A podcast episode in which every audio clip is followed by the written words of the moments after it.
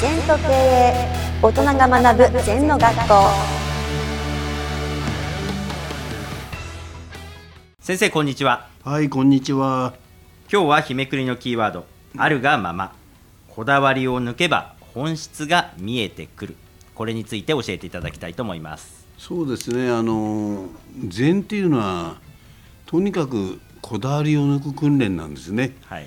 で、我々ちゃんと見てても綺麗な花はああ散ってもらいたくないなとか、うん。どぶ草を吐いてもらいたくないなと思うのね。だけどそういう比べない心あるがまま。だから実際見てることがあるがままじゃないんですね。うん。ちょっと油断すると色眼鏡で物を見ちゃうね。はい。自分の主観で見ちゃうね、あるがままっていうのは全くその通り大自然のあるがままを感じる、宇宙のあるがままを感じる。そこが見えてこないとうん。こだわった目で見てこだわった判断になりますね、うん。はい。人間っていうのは仕事があるとその仕事を通してなんかものを見ようとする。もうそれもこだわりの一つですか？うんあの仕事っていうのは人間見ちゃうんですね。うん。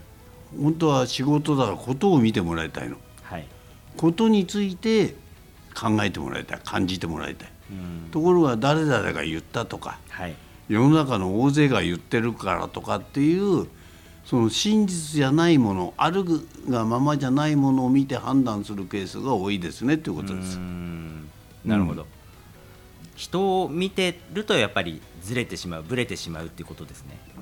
そうですね。あの全ての問題は人間関係なんですね。うんだけど人を見ないで大宇宙の法則に見るといいですね。はい。例えば東から太陽が上がって西に沈むんですね。うん。日本の場合春夏秋冬がありますね。そういう大宇宙の法則の中で生かされてるっていう感覚が出てくるとあるがままですね。うん。自分の都合で生かす生きてるっていうとわがままが出ますね。はい。はい。こだわりを抜くっていうのは今自分が何か持っているものをこう手放していく。そうですそうです。その時にこう例えば学歴。はい、はい忘れちゃい。うん。職歴忘れちゃい。うん。年齢忘れちゃい。うん。肩書き忘れちゃい。とうん。すると本来の自分が見えてくるじゃん。うん。本来人間仏性っていうのはあるわけですから。ほその肩書きでお金があるとかないとか関係ないあの人が先輩だ後輩も関係ない。大小関係ない。善悪関係ない。生死関係ない世界があるがままの本質になるわけですね。うん。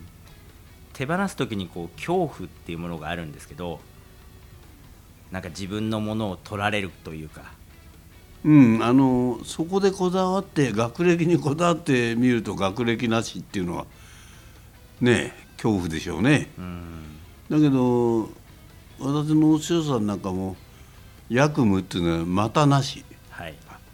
役務尿税って般若心経の中に出てくる。まだ何にもねえんだよって。うん。だから学歴なし職歴なし前歴もまたなしっていうのは先生の肩書きでしたね。うん。実際は一橋大学出てるんですね。はい。で私聞いたんですよ。なぜ一橋出てんのに先生学歴なしって言ってんですか？って言ったら戦前の一橋の経済学を受けたと。それはドイツ経済学だと。戦後はアメリカ経済学だから役に立たないんだと。だから何もないんだっつってんですね。なるほど。だからはっきりはっきりそれは戦前ねじゃあ正確に言うとせ戦前ドイツ経済学哲学を学んだっていうのが学歴でしょうけどそれ、はい。そんなもんあったってしょうがないよって言うんですね。うん。で前歴もんなもんもいらないんじゃないのってまあ修行はなさったんですけどね。はい。だから何年座禅やったとかどれだけやったっていうのもそれも一つのあるがままじゃない世界ですよね。そうですね。こだわりですねそれも、うん、だから道元禅師がおっしゃってるのは「ひととき座ればひとときの仏」ってこれ随分勇気が出ますよね。うん。はい。先生もその言葉にいろいろ助けられてきたんですか？助けられましたよやっぱり。これでいいんだと。うん。こんなことやってていいのかなと思うとひととき座ればひとときの仏って。はい。でだんだんだんだんそんなことも気にしなくなってあるがまま。うん。の自分。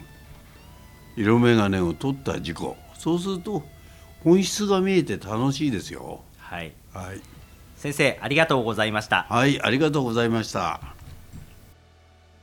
この番組では皆様からのご感想やご質問をお待ちしています。